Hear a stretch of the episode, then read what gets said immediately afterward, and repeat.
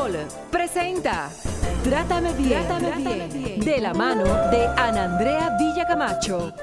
Trátame bien, trátame, bien, porque ya basta de silencios que duelen y matan. Trátame bien,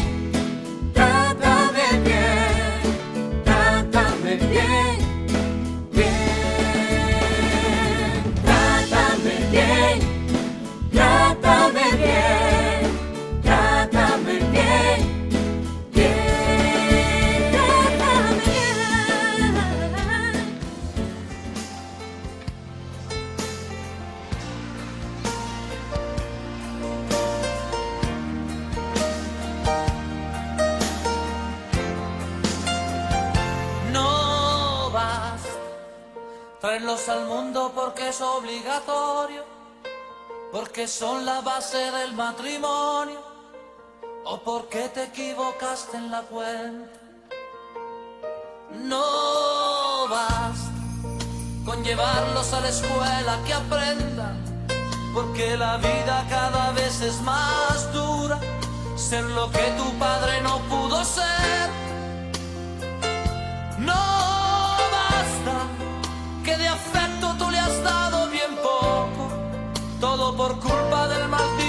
Y del tiempo.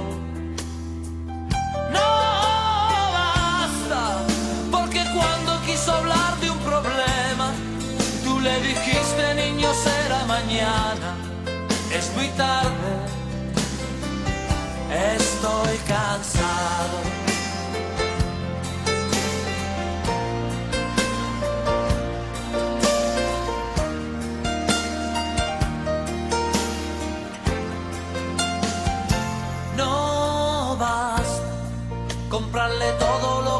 Quiso comprarse, el auto nuevo antes de graduarse, que viviera lo que tú no has vivido. Buenas tardes, gracias del alma por estar con nosotros en este nuevo abrazo que es tu programa Trátame Bien. Soy Ana Andrea Villacamacho y estoy en Sol 106.5, la más interactiva.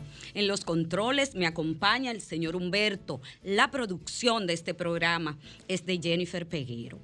Y bueno, Trátame Bien llega a ustedes como cada sábado en esta entrega especial para que los hombres y las mujeres podamos aprender a convivir y a amar de una manera pues muy, muy positiva.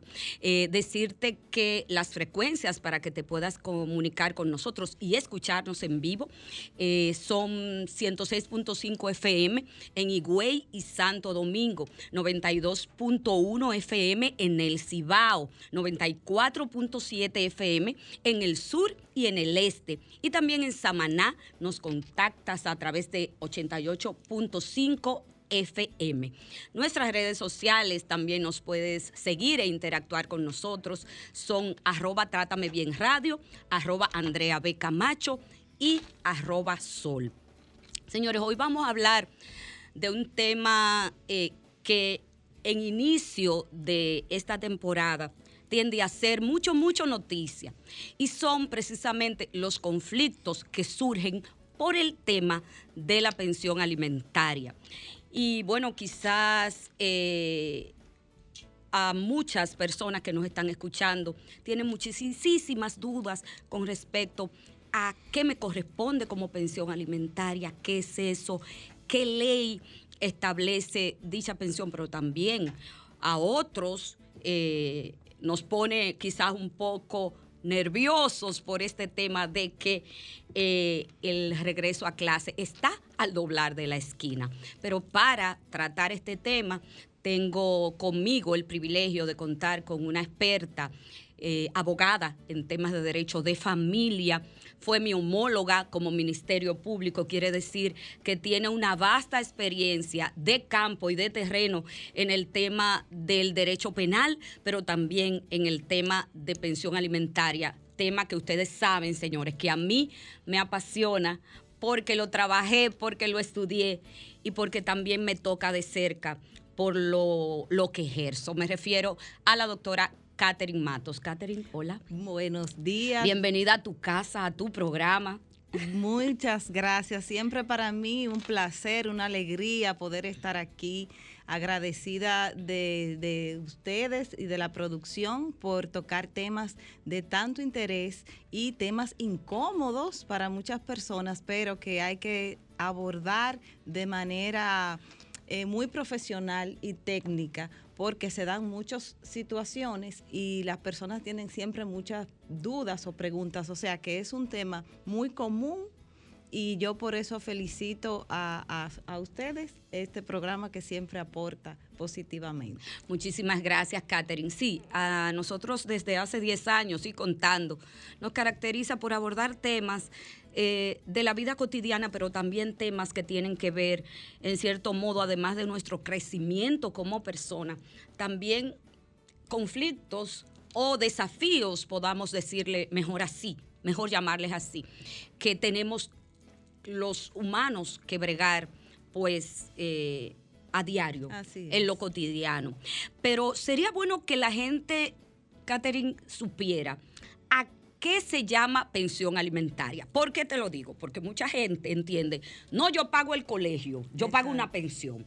¿Qué dice, qué ley establece la pensión alimentaria y qué dice la ley que es la pensión alimentaria? Excelente tu pregunta, Ana Andrea, como siempre, para eh, eh, ser explícito y que la gente entienda que la pensión alimentaria no se resume solamente a la el aporte eh, económico de, de uno de los gastos de los hijos. Por ejemplo, como tú dices, es pagar el colegio, no es solamente hacer una compra, no es solamente pagar un seguro médico. Es un término que encierra toda la responsabilidad que tienen ambos padres de la crianza de los hijos.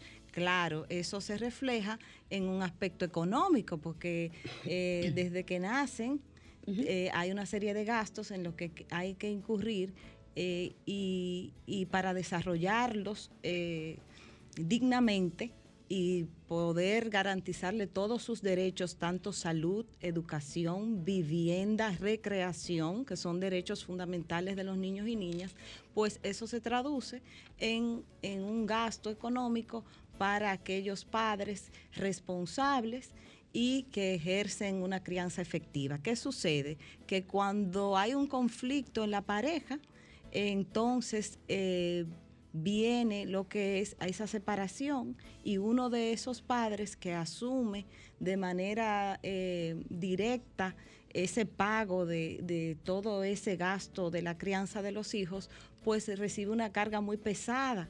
eh, porque es en el día a día lo que come, lo que necesita. O sea, Catherine, Eh, que pensión es, pensión alimentaria es, en conclusión, todo lo que conlleva el desarrollo integral de un niño, niña o adolescente. ¿Hasta qué edad? hasta los 18 años, conforme lo establece la ley 136-03, modificada por la 52-07. O sea, que Eh, hasta los 18 años, desde que el, el bebé está en estado de gestación, Así es. hasta que cumple los 18 años, hay una obligación alimentaria de papá y de mamá. De papá y de mamá, de manera Porque a veces se cree que no, que es solo una parte, no, es que te toca la manutención a ti solo o a ti sola. ¿Cómo es eso? Sí, hay generalmente los conflictos vienen por entender que o por desligarse de ese Ajá. aspecto de crianza, que es lo que quiero eh, eh, dejar bien claro. O sea, nos separamos y yo yo le pago su manutención, yo le doy a ese niño eh, dos o tres o cumplo con dos o tres responsabilidades, pero me desligo de todo lo que conlleva además la crianza, que cuando convivían juntos en el mismo hogar, pues era algo natural. Mientras que ya que no está en el hogar, pues eh, resulta para el que no está como si fuera eh, una obligación muy pesada y no y la mayoría de las veces lo hace a partir de su propio presupuesto y de lo que queda entonces yo aporto y se desliga, se desvincula de esa responsabilidad de crianza efectiva. Hasta los 18 años, y bien como dice la ley, siempre y cuando ese niño o niña no tenga una condición particular de salud eh, que no le permita, eh, por sus capacidades, pues... eh, eh, mantenerse o, o integrarse de manera efectiva a la vida adulta, la responsabilidad de los padres en esos casos se mantiene a más allá de la mayoría de edad. O sea, eh, Catherine Matos acaba de aclararle, señores, que dice la ley, no nosotros, se Así dice la ley así es. que si usted pasa de los 18 años, ¿verdad? Eh, pero tiene una condición especial de salud o tiene una condición especial eh, que es una persona que tiene algún tipo de discapacidad o condición especial clara, entonces no termina nunca hasta que esa persona no puede valerse por sí misma su responsabilidad. Pero esa responsabilidad, Catherine, como bien hablábamos, no es el que, que yo te pague el colegio o yo te hice el favor de pagarte el colegio, Exacto. sino conlleva alimentación, vivienda, em, desarrollo integral, o sea, estamos hablando La recreación, hay que recreación, incluirla, porque a los sí, niños hay que darle, eh, que Claro. eso quiero también aclarar, porque a veces se entiende o se, o se, o se es un- una situación muy conflictiva cuando el padre, en la mayoría de los casos, paga un monto fijo de pensión eh, por acuerdo o, o por imposición y se desliga de otros gastos eh, que son necesarios como los médicos, los gastos los médicos. gastos médicos, cualquier imprevisto que haya que, que resolverle al niño de manera Eh. inmediata, hasta un cumpleaños que hay que comprarle un regalo, que hay que vestirlo, o sea, son es la crianza. Vacaciones. Vacaciones. Señores, pensión alimentaria también es vacaciones. Así pensión alimentaria es también lo que dice Catherine, que si hay algo extraordinario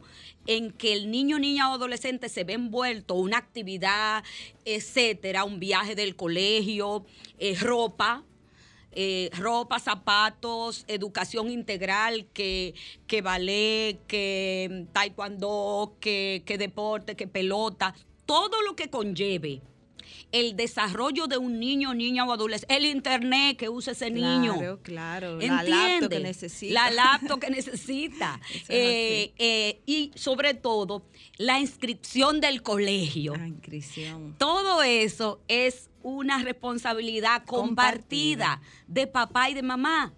Pero resulta que muchas veces mamá puede y papá no puede. O papá puede y mamá no puede. Es un asunto, eh, como bien tú dices, de, de, un, de tener el criterio claro de la responsabilidad. Eh, hay un asunto de compromiso con los hijos, eh, dejando a un lado eh, los conflictos que se pueda tener con la pareja de manera directa y también organizando el presupuesto, porque a veces pasa que a usted se deja de esa pareja y le da trabajo sacar de su presupuesto porque inició una nueva vida eh, con otra pareja, posiblemente otra familia, pero usted no puede eh, eh, descuidarse o planificar su vida sin contar con ese hijo que ya usted tuvo, porque es que es que a veces entendemos que no me da, no me alcanza, es una excusa y esa excusa no lo exime de responsabilidad. Hay miles de excusas, cientos de excusas, pero los niños cada día consumen de todo, Ana Andrea, y el que está a cargo de la crianza no puede estar financiando eso, porque es un financiamiento que, que no es posible de sostener de manera, de manera unilateral. Pero te digo más, Catherine. ¿Quién le dijo a ustedes que un hijo tiene precio? Así Porque yo le voy a decir una cosa a ustedes. Quien le pone precio a un hijo, yo lo felicito. Porque, por ejemplo, el mío yo nunca he podido contabilizar cuánto me ha costado Así en es. toda la vida. Entonces hay una responsabilidad parental y maternal, señores, que prácticamente nunca termina. Y la comunicación, eh, porque hay que, hay que eficientizar ese diálogo de que usted no se puede desvincular totalmente de la vida de su hijo y solo aparecer para depositar aquello que se le reclamó en virtud de la ley, porque ese, ese, es ese asunto de, de la crianza, que te digo, esa parte, que no sea un padre ausente, Ah, porque esa ausencia duele mucho y, y a veces, como decía la canción, no basta solamente con proveer esa parte económica, porque así lo dice la ley. Usted debe saber en qué actividades realmente su hijo disfruta, eh, cuáles son sus proyecciones en cuanto a la educación, involucrarse en eso y, y a veces en esa comunicación eh, resulta que se pueden lograr muchas, muchos ahorros incluso, porque a veces hay gastos que, que se cubren simplemente para, para suplir esa culpa de que yo no estoy, pero soy bueno porque proveo. Entonces, eh, y no es lo que el niño necesita. Me refiero a que hay padres que aparecen para darte unas vacaciones de un mes en, en Disney y el muchacho pasa el año entero eh, necesitando miles de cosas. Entonces, es, sobre todo el es esa conciencia de, de usted saber efectivamente eh, qué necesita y cómo hacer efectivo ese aporte a la crianza de sus hijos. ¿A quién le corresponde? Ya bien claro nos queda que padre y madre y padre y madre tienen responsabilidades iguales, Sí. dice la ley, frente a un niño, niña o adolescente. Pero ¿a quién le corresponde pagar la pensión alimentaria? Mira, el padre que no posee la guarda y custodia del niño es el padre al que se le exige el aporte, eh, porque se, se entiende, de acuerdo la- al espíritu de la ley, que quien tiene la guarda y custodia hace un aporte eh, en especies de todo lo que conlleva eh, la crianza. Y me explico. Eh, paga el agua, paga la luz, paga la renta de manera directa, va al supermercado. Entonces no se ve como un aporte directo de una cantidad de dinero, lo que sí, sí esa parte tiene que cumplirle el padre que no posee la guarda y custodia. Pero también Ana Andrea, además de los padres, en caso de eh, los abuelos, también es bueno que, que asuman eh, de manera, esa, en ausencia de los padres, pues los abuelos eh, pudieran integrarse en esa responsabilidad como familia. Entonces, si por ejemplo la guarda de el niño, niña o adolescente queda en manos del padre, a la madre le corresponde entonces pagar una pensión alimentaria al padre. Así es. Porque el padre es quien se ha quedado con la guarda de los niños, niñas o adolescentes que se procrearon durante el matrimonio en caso de una separación, estamos hablando. Sí. Pero también ciertamente puede darse el caso en que ni siquiera la guarda la tienen la madre o el padre, como explica Catherine, sino que esos niños se han quedado con esos abuelos. Si los niños se quedan con los abuelos, el- la ley obliga a que el padre y la madre tengan que pagar una pensión alimentaria a esos abuelos que quedaron con la guarda de los niños, sea la guarda dada por un tribunal Exacto. o por un acuerdo familiar entre los padres. Así. Me voy para la calle, Catherine. Buenas tardes. Hola. Hello. ¿Estás en el aire? No te escuchamos. Vuélvenos a llamar, por favor. Entonces, Catherine, eso, eso queda clarísimo, ¿no? Eh, pero, por ejemplo, si yo voy a, quiero, tengo una inquietud, no estoy bien orientada o orientado acerca de este tema aquí de la pensión alimentaria, ¿qué yo tengo que tener para interponer una pensión alimentaria si yo no he llegado a un acuerdo eh, eh, como padres? No hemos llegado, perdón, mejor dicho, generalizo, no hemos llegado a un acuerdo tratamos de hacerlo de manera amigable y no coincidimos. Entonces, de ahí pasamos a una instancia judicial a interponer la pensión alimentaria. ¿Qué documentos debo yo tener y dónde debo poner, interponer la demanda en pensión alimentaria? Sí, mira, eh, está el juzgado de paz del domicilio eh, donde vive el niño, niña adolescente. Para eso necesita eh, llevar eh, copia de la cédula del padre que va a interponer la demanda y el acta de nacimiento del niño o niña. Ahí es bueno aclarar que si usted tiene una sentencia de divorcio, que establece el monto de la pensión alimentaria, pues tiene el mismo efecto que si tuviera una sentencia de- del juzgado de paz. Es decir, puede Exacto. ejecutarla y es válida para el cumplimiento. Entonces el conflicto viene cuando, eh, como bien tú dices, las personas no se ponen de acuerdo y hay que acudir a una, a una autoridad competente, en este caso el juzgado de paz, el Ministerio Público, para tratar de llegar a un acuerdo y establecer un monto eh, que incluya que incluya no solamente una cuota fija mensual, sino que se tome en cuenta eh, como dijimos ahorita, todos los gastos que se involucran en la crianza de un niño o niña. Es una debilidad de nuestra ley 136-03 y digo una debilidad porque deja muy al acuerdo de las partes eh, el monto de la pensión. Es decir, no hay tablas, no hay puntos de referencia. En Puerto Rico, por ejemplo, sí las hay. Yo investigué y en Puerto Rico hay una tabla de referencia y ni se moleste usted en depositar, que el Estado Mm, eh, se encarga de depositarle a la persona que tiene la guarda del niño. O sea que eh, eh, hay, Eso, ahí hay que es un llegar a ese referente. punto, hay Ojalá. que llegar a ese Pero punto. aquí, ¿qué punto de partida se toma? ¿Toma un juez o un ministerio público para imponer un monto X de la pensión alimentaria? Eh, el padre que reclama la pensión debe tener claro que es una pensión directa y eh, directamente a su hijo o hija. eh, va, va a tener que justificar cuáles son los gastos en el estilo de vida de sus hijos.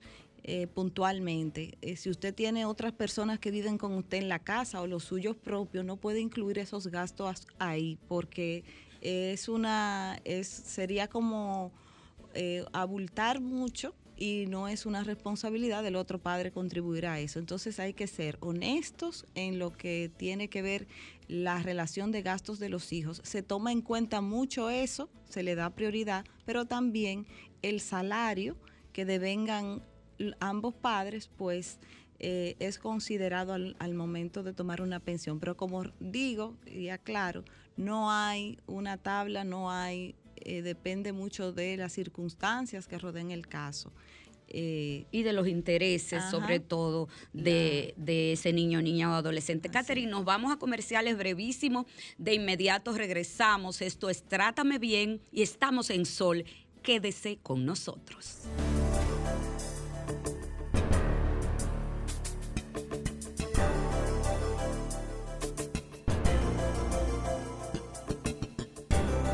Trátame, bien.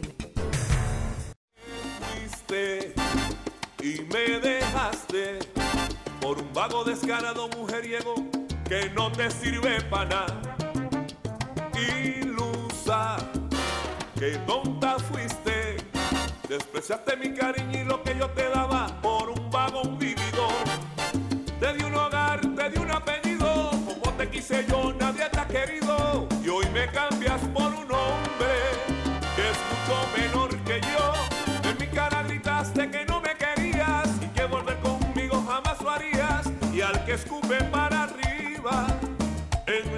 le caerá. Ahora vienes a buscarme y qué lástima me da y a decir que de mis cosas tienes derecho a la mitad. Con gusto te las entrego, de nada te servirán.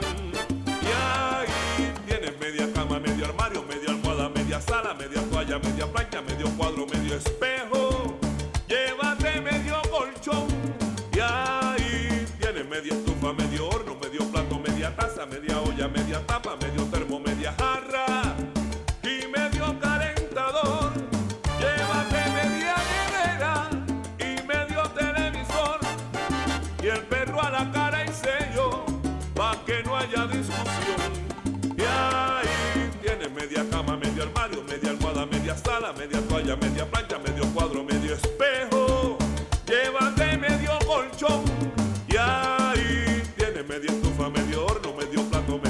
Media olla, media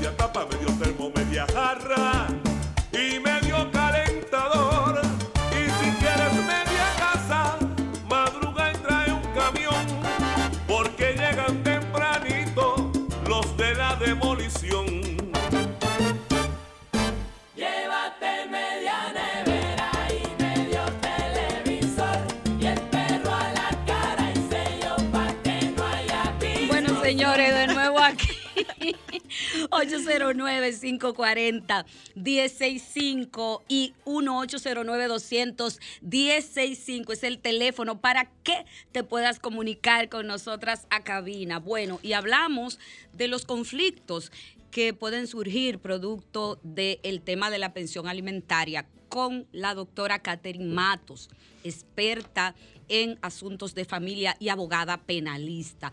Y pregunto, Catherine, ¿por qué tantos conflictos por el tema de pensión alimentaria? Sobre todo ahora que comienza el año escolar, pero me lo vas a contestar cuando venga de esta llamada. Hola, buenas tardes.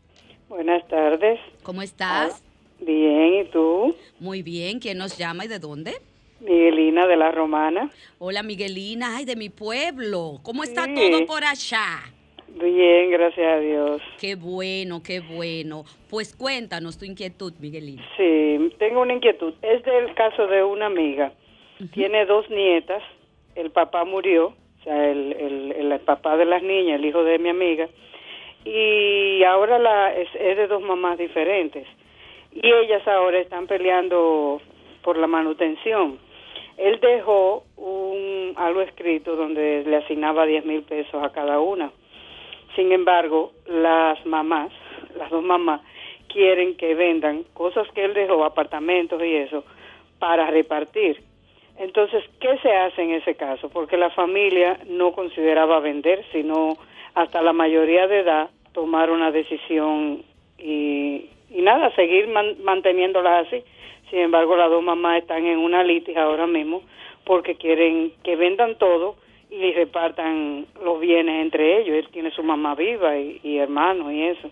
¿Qué se Muchísimas hace en ese gracias. caso? Muchísimas gracias. La doctora te contesta, Miguelina, en el aire. Catherine. Bueno, eh, Miguelina, interesante tu pregunta porque además de la pensión alimentaria eh, que se quedó establecida y que la familia eh, está de acuerdo a cumplir, hay un asunto de sucesión que es eh, donde se hace la determinación de herederos de sus hijos y si tienen derecho a la partición de los bienes.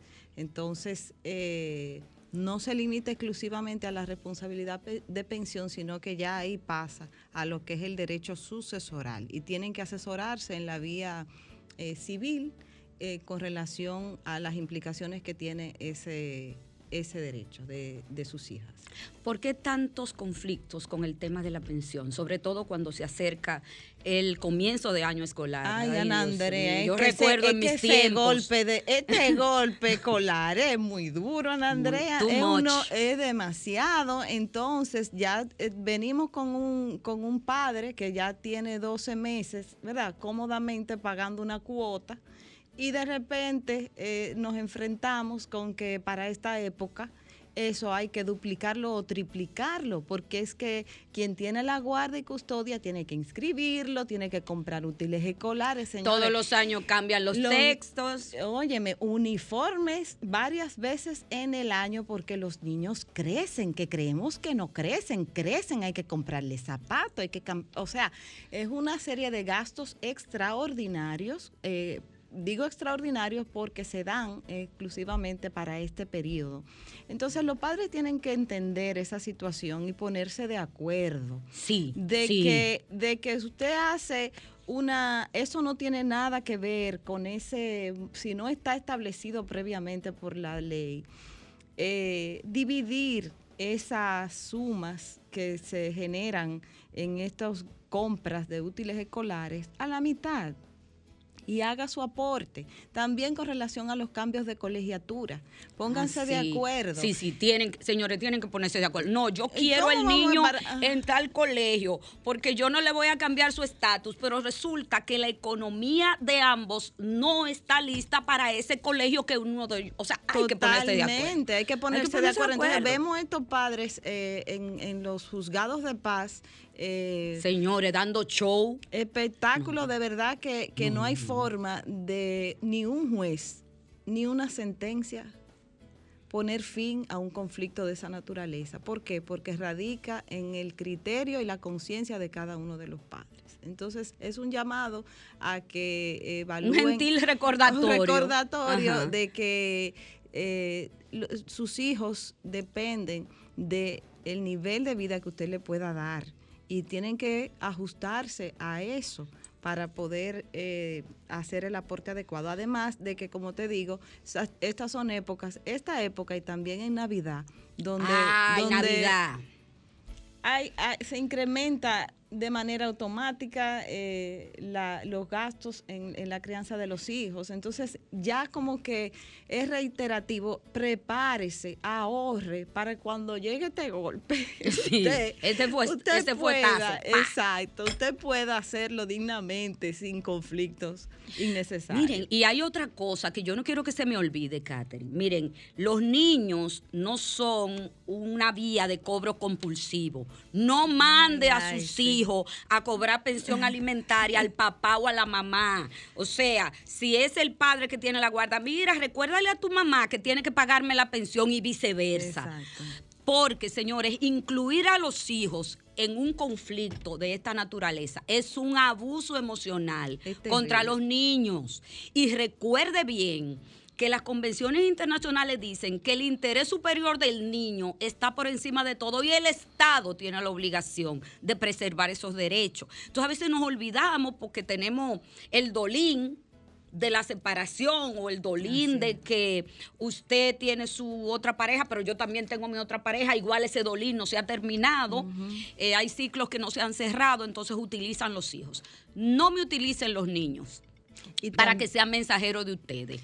Hablen o hablen, porque ya saben ustedes después de hoy que eso es un abuso emocional contra ellos. Y también que eso, eso, como tú dices, esos conflictos a partir de que el otro ya tiene una nueva pareja, eh, pues se incrementan como una manera de manipular y Uh, claro que sí. controlar emocionalmente. Eh, es una vía que para controlar eh, la, eh, la parte económica, eh, Claro que sí. como un castigo, el suprimir su responsabilidad porque porque tu papá o tu mamá tiene una nueva pareja. Entonces hay que tener mucho cuidado y sobre todo el daño que se le hace a los hijos que se involucran en esos conflictos porque ellos lo ven como una carga, como que son un problema, le baja la autoestima y que todo eso está ocurriendo entre ustedes porque es responsabilidad de ellos. Y eso es injusto que nosotros como padres que decidimos tener nuestros hijos, que nadie nos obligó, Exacto. entonces eh, hagamos sentir el a esos Estado no estaba en ese momento. No, para nada. ¿Sabes?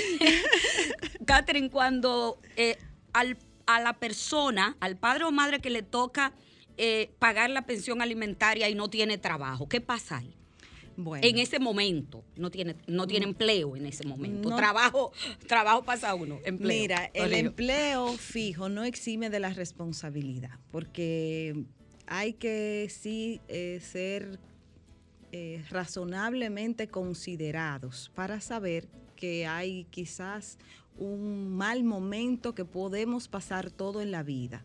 Pero si usted tiene un historial de padre cumplidor, de padre eh, presente, de padre responsable, eh, usted no va a tener problema con que porque usted esté sin empleo, usted no esté aportando a la crianza de sus hijos de cualquier manera. Ana Andrea está con una manito de plátano. Señores, Pero hasta como la poca fe contaste- quita la gana de rezar. Ana Andrea, tú me contaste ah, eh, fuera la historia de David. exacto. David, David es un amigo periodista que quedó sin trabajo, Catherine. Y tuvo que sacar a sus hijos sin empleo, o sea, tuvo que sacar a sus hijos del colegio y también y ponerlo en una escuela pública de aquel lado, la Charlie. ¿Qué pasó? La niña en esa escuela pública de David, David era un padre tan presente, tan pendiente, tan papá, que su hija ganó Olimpiadas de Matemáticas. Pero yo recuerdo ver a David cada tarde, cuando yo iba para la universidad a coger mi carro público, yo veía a David cogiendo su carro público también, con sus dos hijos, con dos guitarras, a llevarlo a clase de guitarra. Entonces, doña Iris siempre me dijo o me enseñó que la poca fe quita las ganas de rezar. O sea, cuando usted tiene una intención responsable de ser un papá o una mamá responsable, usted lo es. Buenas Así es. tardes. Hola. Trátame bien. Yes, estás en el aire. ¿Quién nos llama? Doris, pero no es internacional porque estoy en República Dominicana. Estás aquí. Para saludarlos. No, porque ya yo iba a decir Dori como Hochi, internacional. Hola Bueno. Dori, qué bueno que estás en territorio dominicano. Te abrazo desde aquí. Cuéntamelo todo. Sí, estoy llamando para saludarle y decir presente para que sepan que siempre estoy pendiente de ustedes. Mandarle un beso y un abrazo y decirle que les quiero mucho y que estoy en sintonía. Gracias, Doris. Dori es una mujer de mi gremio, hija del corazón. Buenas tardes. Hola. Buenos días. Buenos días. Eh, Buenas yo- tardes. Eh, buenas tardes. Le voy a decir que en mi caso, eh, mis padres eh, peleaban, discutían mucho, no por el problema de manutención, pero ellos no se imaginaban cómo a mí en la universidad ya, con 21, 22 años, yo no me concentraba en la clase. Así que tengan mucho cuidado, padres, tengan cuidado. Mm, Oiga, qué llamada. Precisamente, Catherine, lo que hablábamos. En el rebú de usted emocional, los hijos no van. Preserven a los hijos porque miren las consecuencias emocionales de involucrar, de coger a los muchachos, de muchachos mandados. Eh, mira, dile a tu papá, que, o sea, porque se dan muchas cosas. Eh, a veces los adultos no manejamos, eh, no buscamos ayuda a tiempo, no manejamos un conflicto eh, de manera sana y miren cómo de adultos Wow, pues repercute eso. Excelente llamada, un testimonio de, de las consecuencias emocionales eh, que sufren los hijos producto de un conflicto entre los padres y sobre todo cuando se trata de un aspecto económico que lastima tanto la autoestima porque es que me sí. siento una carga, me siento un problema. Ellos están Y- discutiendo por mí. Claro, entonces hay que tener, hay que tener padres mucho cuidado con eso y, y sobre todo primar siempre la buena fe, porque mire, usted se imagina durar 18 años peleando. Son 18 años y hasta que alcance la mayoría de edad. Dando Entonces, no- show, dando show en todos los Mire, sitios para pagar una pensión. que Usted eso- sabe que le corresponde. Si usted tiene que pagar su pensión, pague su pensión. Es. Catherine, cuando entonces el uno de los al que le corresponde pagar la manutención no tiene trabajo, entonces ¿qué pasa? No. El Estado no tiene la culpa de eso ni el niño tampoco. No, la pensión simplemente, como yo digo, no se, no se destruye. Porque usted no tenga empleo ni en se ese momento, transforma, se ni se mantiene intacta y se acumula mes tras mes y lo espera ahí hasta que usted pueda cumplir con ella. Entonces, Ana Andrea, lo que sí yo entiendo que te decía ahorita es un asunto de conciencia, porque si usted sabe que ha sido un padre responsable y por una circunstancia particular como un desempleo o un asunto Crisis. de salud, se atrasa dos o tres meses, no vaya a ponerle una demanda a ese hombre al juzgado de paz. eh, po- porque hay una situación particular y, y una vez resuelta, pues debe a cumplir con ella, diferente a un padre que definitivamente teniendo los medios pone como excusa eh, el, el desempleo para continuar incumpliendo como siempre lo ha hecho. Entonces, No, ese no tacto, cumplen, esa no, historia de no David. cumplen, pero su, pero, pero suben en Instagram la foto de que estaban en Marina Casa de Campo. Usted no tiene para pagar la pensión, pero tiene para ir a Marina Casa de Campo a comer, a cenar, Y- a pasarse el weekend. Qué bonito, ¿eh? Exacto, de alguna de algún modo usted vive y puede mantenerse usted y su nivel de vida, aunque no tenga un empleo fijo. Buenas tardes. Hola. Hola, yo quería ah, comentar algo sobre lo que está diciendo Catherine. Ajá. Por ejemplo, a mí me pasó algo así. Eh, yo sé que soy sobreviviente de violencia, pero el padre de la niña siempre cumplió. Desde que ella tenía un año tres meses hasta que tuvo ocho, él siempre pagaba el año completo de su colegio. No en un colegio de que guau, pero para donde vivíamos 100 mil pesos, yo nunca tuve esa responsabilidad. Y la pensión que él mismo fue y se puso, él le pusieron 6 mil pesos, pero él hacía un rejuego, me daba 15, un me daba, un me daba 20, nunca daba lo que le pusieron. Y yo entendía que él fue muy consciente, le hacía compra, y en estos momentos, él no tiene trabajo, tiene tiempo sin trabajo, y yo no le ando poniendo presión porque él dio mucho más de lo que la ley le pidió. Muy bien. Qué llamada. Aunque, Catherine, hay que decir, yo recuerdo, además del caso de David, que es un caso para mí emblemático, yo recuerdo que una vez yo como fiscal de pensión alimentaria abordaba un conflicto de esta naturaleza y recuerdo que un señor me decía, pero ¿qué usted quiere si yo no encuentro trabajo? Usted me está mandando, digo, bueno, que usted tiene que mantener su hijo, Claro. que, es- que no es del Estado. Eh, usted me está mandando a, deli- a robar a mí. Digo, no, yo lo estoy mandando, yo no lo estoy mandando a delinquir. Yo lo estoy obligando a mantener su hijo que es suyo, usted supo. Eh, tiene que ser un ente productivo de cualquier manera creativa que usted entienda. Pero, Pero ese hay- dinero hay que buscarlo. No puedo decir en el aire las ideas que yo le di a él para que pudiera mantener sus hijos. Mm, Dice Humberto que me voy a comerciales. Regresamos de inmediato. Esto es Trátame bien, no le cambie.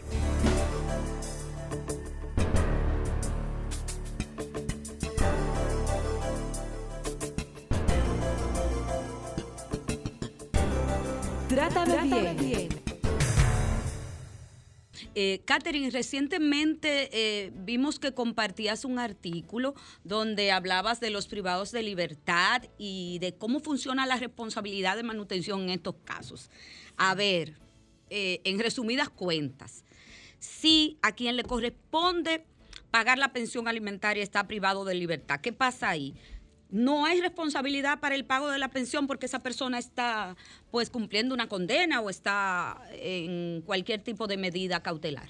Eh, no, definitivamente la responsabilidad, como, como reiteramos, eh, no se suprime, se mantiene, porque es un enfoque de la ley en cuanto a la protección de los derechos del niño o niña. Claro, hay una condición eh, particularmente importante a tomar en cuenta y es eh, que mientras usted está privado de libertad no puede trabajar.